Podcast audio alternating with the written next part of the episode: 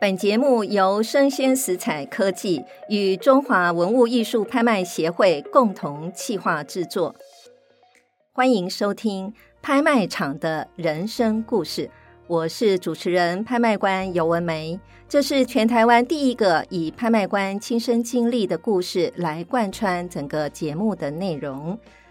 落锤的那一刻，成交的不仅是拍品，也是他们的故事。拍卖锤是每一个拍卖官最神圣的身边之物。那各位想知道拍卖官跟他的拍卖锤共同创造出什么样的动人故事吗？从起拍到落锤，拍卖官如何执锤而制霸全场呢？那我们今天的节目就来谈一谈从起拍到落锤。拍卖锤跟拍卖官的故事，我们呢要从我呢在二零一六年哦，其实呢那时候我准备要去，其实我已经考到了拍卖官的执照。那那时候呢，呃，我有一个朋友，在我准备要考试之前，他就跟我讲说：“哎，文玫儿，你如果考上了以后啊，我就准备用一块黑檀木。”然后他就拿出那一大块黑檀木给我看。他就说：“我就用这一块呢，给你做拍卖锤这样子。那其实呢，距离我真正拿到的执照啊，其实也经过了三年多，快四年了。那当我拿到执照之后呢，我就真的立刻的打电话给我这一位朋友。就我这位朋友呢，就说这一块黑檀木还等着你了。隔了三四年，我真的好感动。然后呢，他就用这一块黑檀木帮我做了。”我的专属拍卖锤，那我的拍卖锤呢，我也给它命名哎，我的拍卖锤呢叫千金锤，那有两个意义，一个呢就是因为我是女生嘛，所以呢就是。千金哈，那自己期许一下，我是这个女性的拍卖官。那另外一个呢，拍卖呢，我这个一锤敲下去啊，一锤值千金，所以我的拍卖锤叫千金锤这样子哦。那今天呢，我们节目也非常非常的荣幸啊，邀请到啊，目前在台湾、日本、香港、中国都炙手可热的一位非常优秀的拍卖官。张选荣，选荣，欢迎你来加入我们节目的阵容哦。选荣，跟我们介绍一下自己好吗？呃，好的，大家好，文梅姐好，还有所有的观众大家好，我叫张选荣。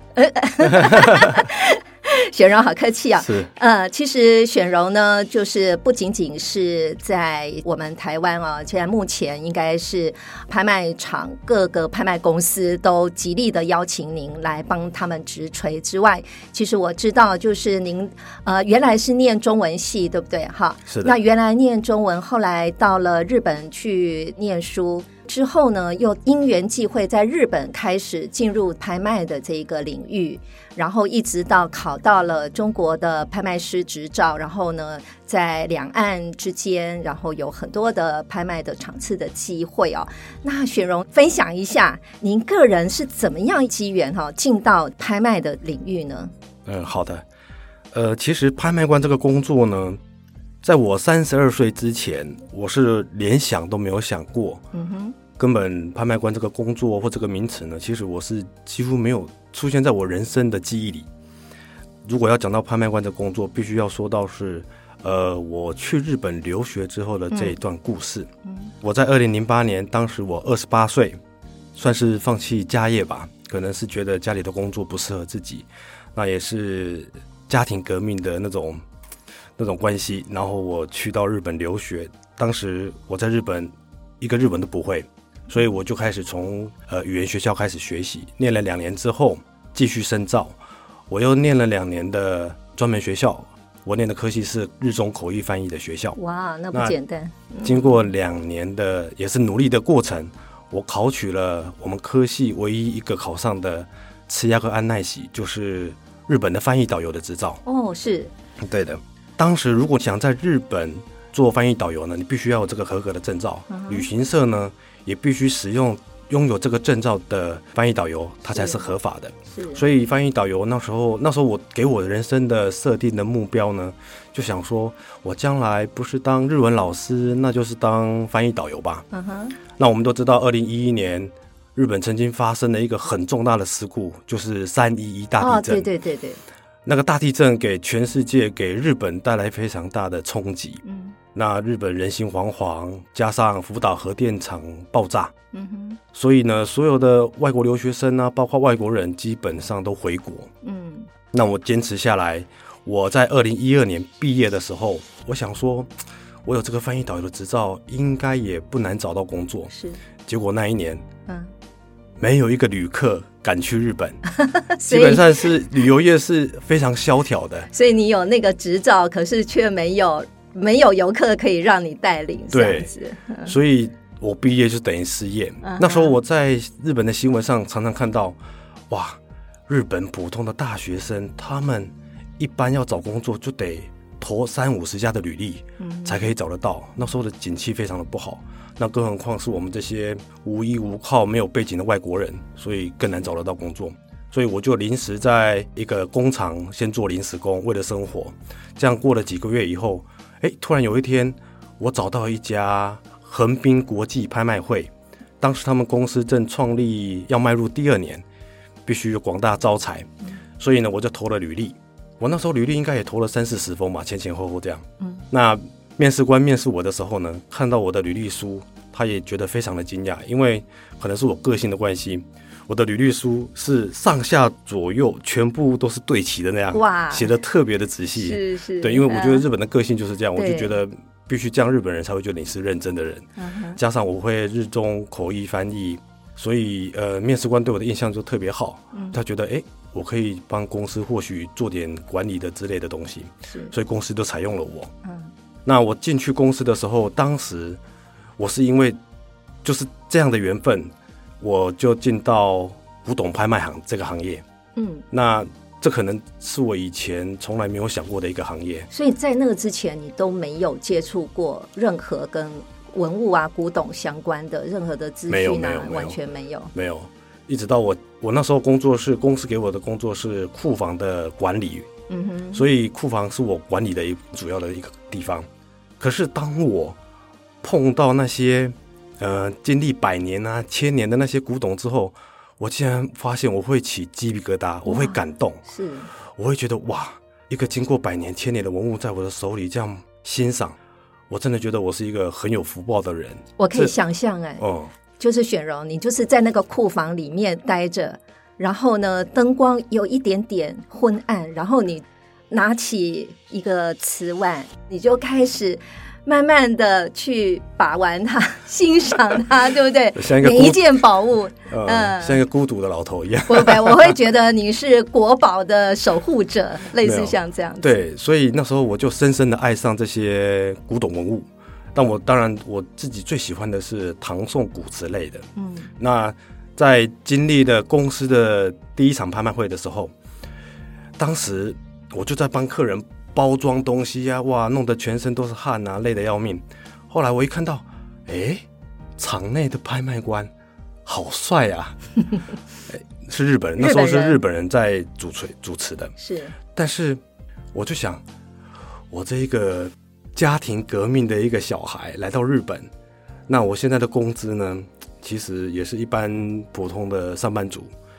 那我如果想要将来做古董的行业，有的严厉，你没有个五年八年，你是没有办法走到那一个那一那一步。是，所以这中间的过程有点太久了。我觉得我的父亲可能没办法去去谅解我。对，所以我觉得，哎，拍卖官可能是我可以让我父亲理解我、谅解我的一个一个职业吧，因为他毕竟是。嗯哎，比较光鲜亮丽的。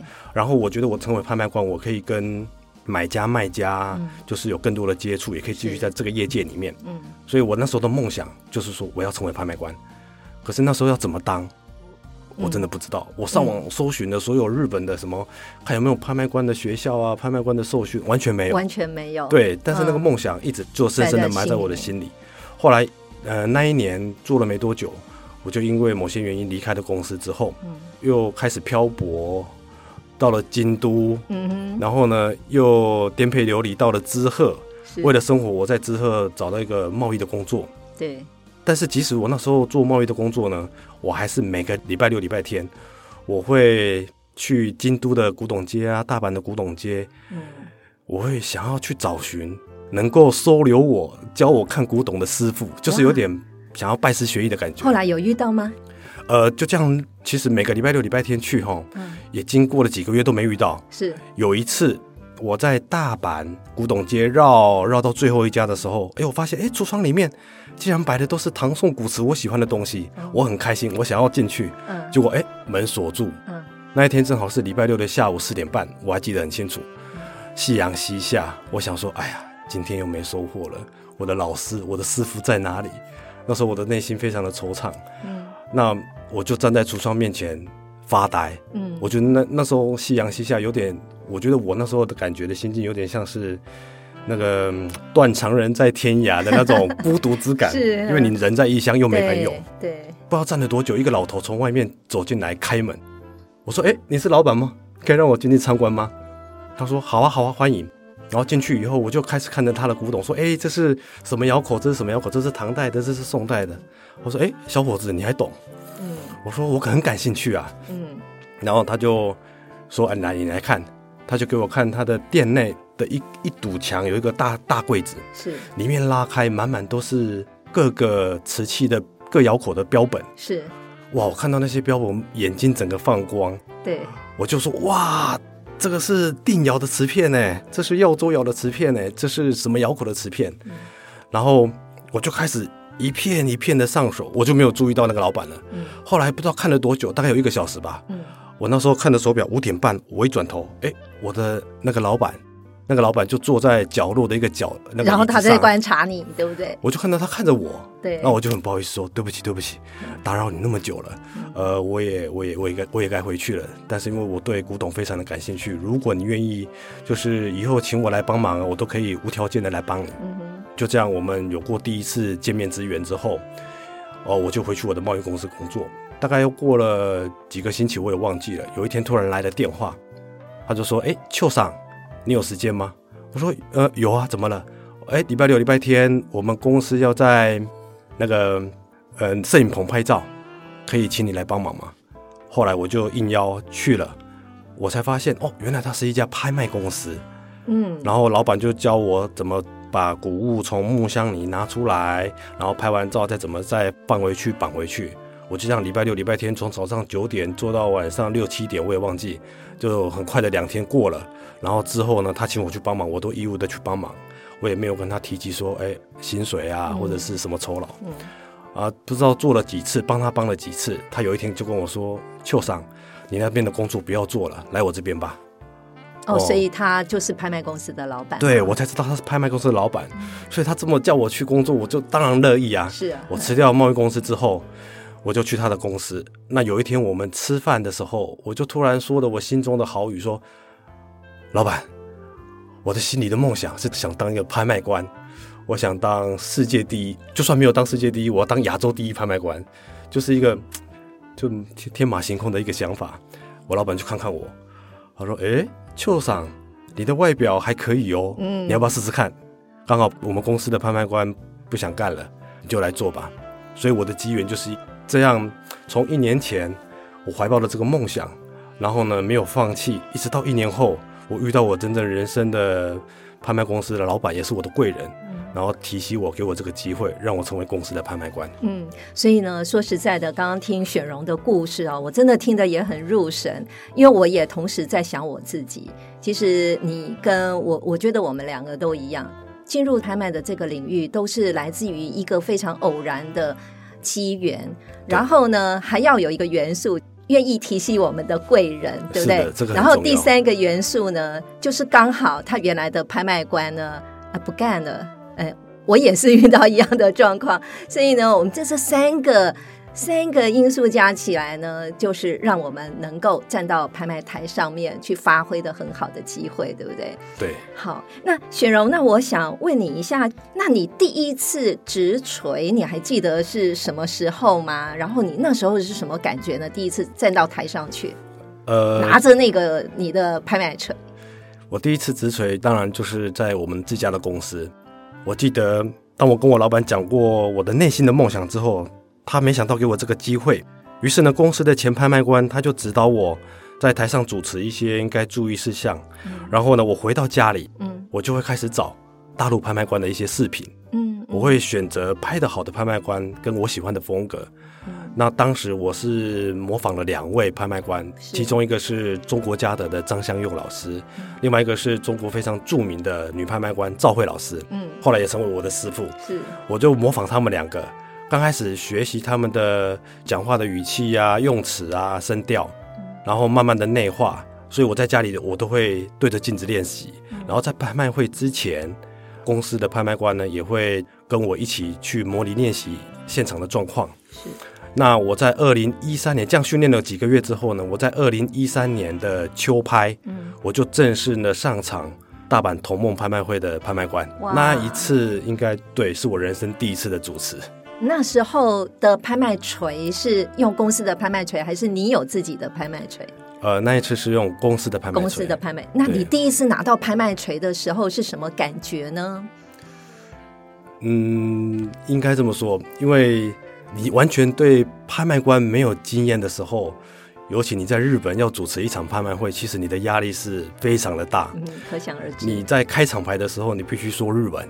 然后讲完以后，你必须再翻译成中文。是，那你在主持的过程，你必须日文、中文的切换。嗯，哇，这个对完全没有主持经验的我来说是非常可怕的。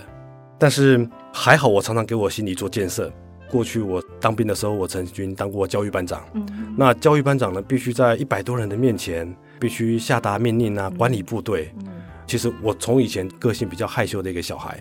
那我也是因为借着教育班长训练自己的胆子，所以那时候我常常会给我一个心理建设说，教育班长我都可以的，那上台主持拍卖怎么能不行呢？嗯，对。可是果然上台还是非常的紧张。我一上台拿到那个锤子的时候，我脑子是一瞬间空白，完全不知道我要干嘛。是。然后大概懵了几秒之后，我告诉我自己。我是教育班长，突然忘记，突然忘记我是拍卖官。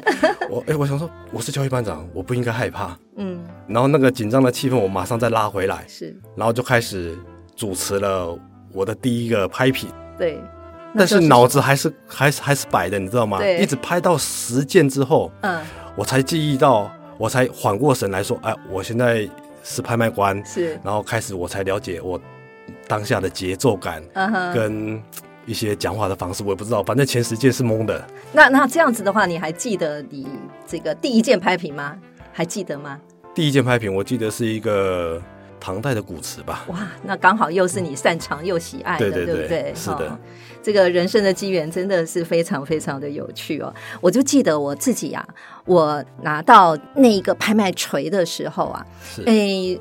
这里我也要跟听众分享一下，其实我们拍卖官的拍卖锤啊，大概呢，你一般来讲你。比较会呃看到的是像是人家的意式锤或是法锤，类似像这样，但只是稍微我们那个形状稍微小一点，对不对？是的。那另外还有一种就是手锤，那手锤的话呢，它就是一个圆柱形哈，一个圆圆的，然后就是适合呃用手掌直接握住就可以了。那这个的话呢，就是手里面比较不会有负担的感觉。那一般来讲呢，像女生的话，我们就会用手锤，就是小小的，然后我们全程呢都可以用手锤，手都可以非常方便的握着。那雪柔，你比较习惯用什么样的锤子呢？呃，基本上我还是比较习惯用手锤耶。哦，你也比较喜欢用手锤。我喜欢夹在食指跟中指之间。OK。然后落锤的时候，我觉得。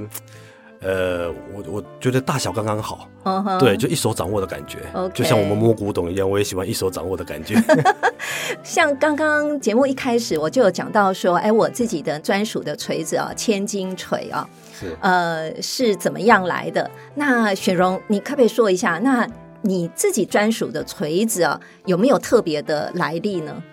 呃，我的专属锤子呢，是在二零一七年二月，中国国家拍卖官受证的时候，嗯、那时候中国的拍卖协会，嗯，他们有请工艺师呢，特别定做了一批用黑檀木所制作的带柄的木锤跟手锤，是。这两种形式。是。那那时候我考上受证之后呢，我觉得，哎，我应该给我自己。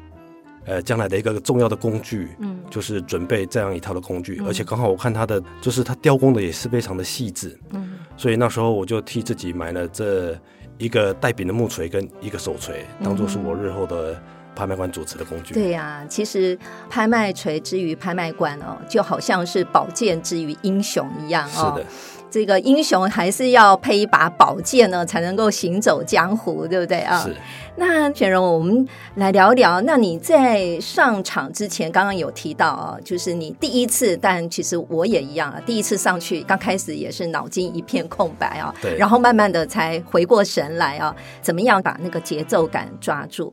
那你曾经在准备上台，我想你现在经验真的已经是超级丰富了啊。那你在上台之前，你还有没有什么样的这个呃直锤的仪式？我我觉得这个仪式感，你自己有没有有一个自己专属的直锤的仪式感？有没有？仪式感啊，嗯，我这个人比较没有仪式感，但是因为早期在日本的时候，其实要拍卖之前，我都会很紧张，嗯所以其实会有一个礼拜会失眠，因为就是。你知道那压力特别大，我要做公司所有的工作，是包括预展，我也要去招待客人，又要上台。是那其实我会在拍卖之前听个放松心情的心灵音乐啊，嗯、点个沉香，或者是念个经，这这是我个人的一些比较舒缓情绪的方式。那现在我依然还是当然会紧张，对，但我上台前我会呃让自己的身体处在一个最好的状态，所以我会在我的眼睛点个眼药水，然后在我的、嗯脑门呢，在我的人中，在我的后颈涂个绿油精，嗯哼，然后吃个喉糖，嗯哼，然后让我的身体呢感受到，哦，我现在是最舒爽，我现在是最舒服的一个状态，对。然后上台前，我告诉我自己，嗯，准备好了，然后就上台了。OK，那我们就上台吧，哈。是。那上台其实对于拍卖官来讲，我觉得最大的激励是在于哦落锤的那一刻，对不对？哦，是。那在落锤，呃，我们那时候，我们因为我们都是呃前后都有在中拍协会那边受训嘛，他们都希望我们能够报价三声再落锤这样子。对的。那不晓得一般你在落锤的时候，你有没有特别的习惯，或者是说你特别的手势啊，或等等这样子？嗯，拍卖官落锤前呢，为了预防锤已落下，然后没有看到场内的买家举牌呢，所以我一定会。倒数三声之后，嗯，我一定会向左、向右环顾全场，大概反正大概这个时间大概一到两两秒钟左右，也不能太久。对，然后呢才会确定的敲锤。嗯，如果没有确认台下的买家举牌，然后就落锤，其实对拍卖官来说是一种失职嘛。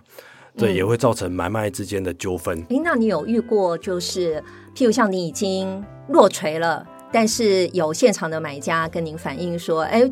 我有举牌啊，你没有看见，或者是你刚好落锤跟他举牌的速度几乎是一样，那这时候你怎么处理呢？呃，你有遇过这样的？基本上是没有遇到。嗯哼，应该这么说，其实我我对这件事情我是非常的谨慎。是，呃，因为在日本我看过别的拍卖官，就是已经落锤了，嗯，然后。有买家举牌说：“哎、欸，我举牌了，你怎么没有给我？嗯，怎么没有点到我？这样，所以就引起了很大的纷争。所以我非常小心这一件事情。嗯、但是我有遇到过，说我已经落锤的同时，买家刚好举牌。对对对，在那个时候呢，其实就是要考验拍卖官的反应。嗯，呃，如果你真的在落锤的时候，买家举牌，呃，我会通常会给予同意。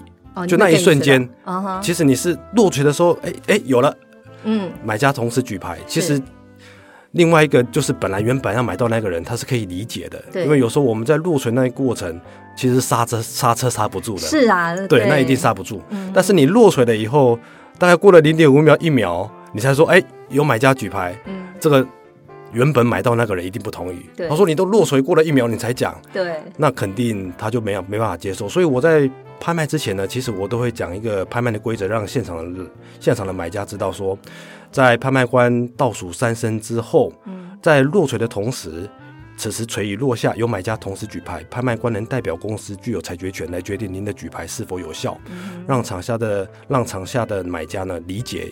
哦，拍卖官还是有决定权来决定你的举牌是否有效。嗯，我会补充说明这一件事情。是，对。其实选荣会讲的这么流畅啊，其实选荣是身经百战的啊，就是主持过非常多场的拍卖会哦。但是说实在的啊，我们也要讲一讲拍卖场的趣闻嘛哦。嗯。呃，我我也要分享一下哦。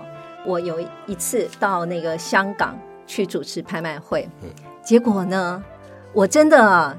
真的是太轻忽了，我竟然忘记带我的拍卖锤了。哦，哇，那这个拍卖官没有拍卖锤，那怎么样执行我的工作啊？是，所以呢，那时候啊，真的我就觉得哇，蛮糗的。后来呢，我就去跟我的上一场拍卖官去跟他借锤子，结果那一个拍卖官呢，就跟我讲说，嗯。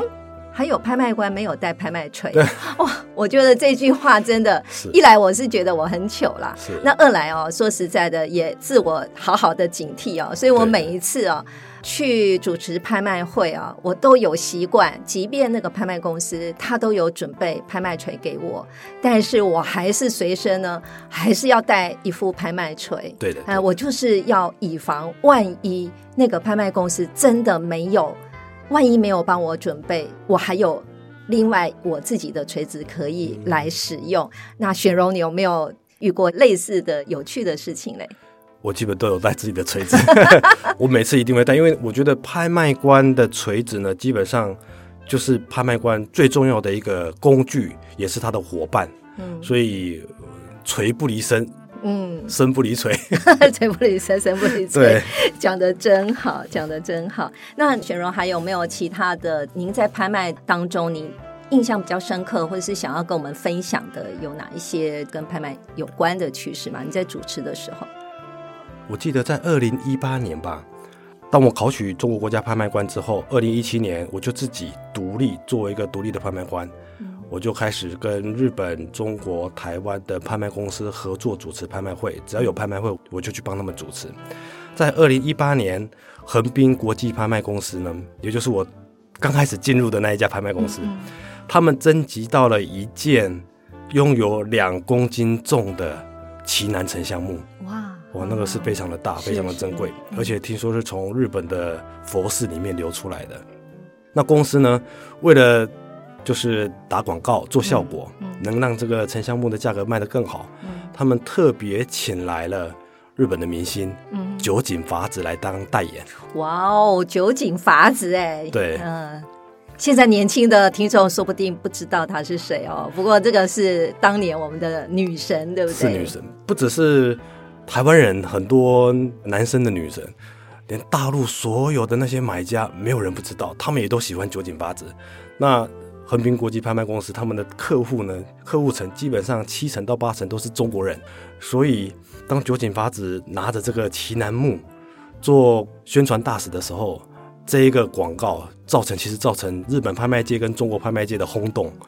那我也是横滨国际拍卖公司的拍卖官，但是那时候的拍卖呢，我们是拍卖官轮着拍嘛，刚好那一件不是我拍的，虽然有点可惜，但是我觉得。我就从拍卖官变成一个追星的粉丝，是我在下面拼命拍照。当时拍卖官在拍卖的时候呢，酒井法子是捧着那一个奇楠木啊，站在拍卖官的身旁。哦，是哦，对，就是想要让大家更愿意去花钱加价嘛。嗯，对。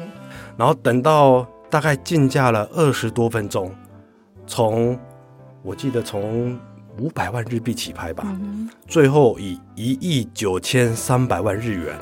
落锤是，那当时的落锤呢，是拍卖官跟酒井法子一起握着手中的木锤，共同敲下，见证了这个两公斤奇楠木的里程碑，是创造了一个历史。哇，这个听。听你这样描述起来，我脑中都有画面了哦。嗯，然后呢，说实在的，刚刚我们一直围绕在拍卖锤的这样子的故事嘛，哦，那最后呢，我想再问一下选荣哈，好的，你有没有用过就是非典型的拍卖锤呢？比较特别的拍卖锤，你有用过什么样的拍卖锤？呃，非典型的拍卖锤。嗯，像我自己的话呢，我遇过一次。那时候是星象艺术，是。就是许博允先生，他第一次他办了一场拍卖会，然后呢，他的那个拍卖锤呢，因为本身他是音乐方面的，就是我们的大前辈嘛，啊，所以他的拍卖锤呢，特别准备的是长得像木琴，你知道吗？啊、哦，然后他特别跟我讲说，这个拍卖官哈，你要落锤的时候哈，你可以敲任何一个部分，然后呢，它会有不同的音阶，所以呢，就是我落锤的时候。好像在敲一个打击乐器一样。嗯、那那个雪荣，你有没有使用过什么样的非典型的拍卖锤？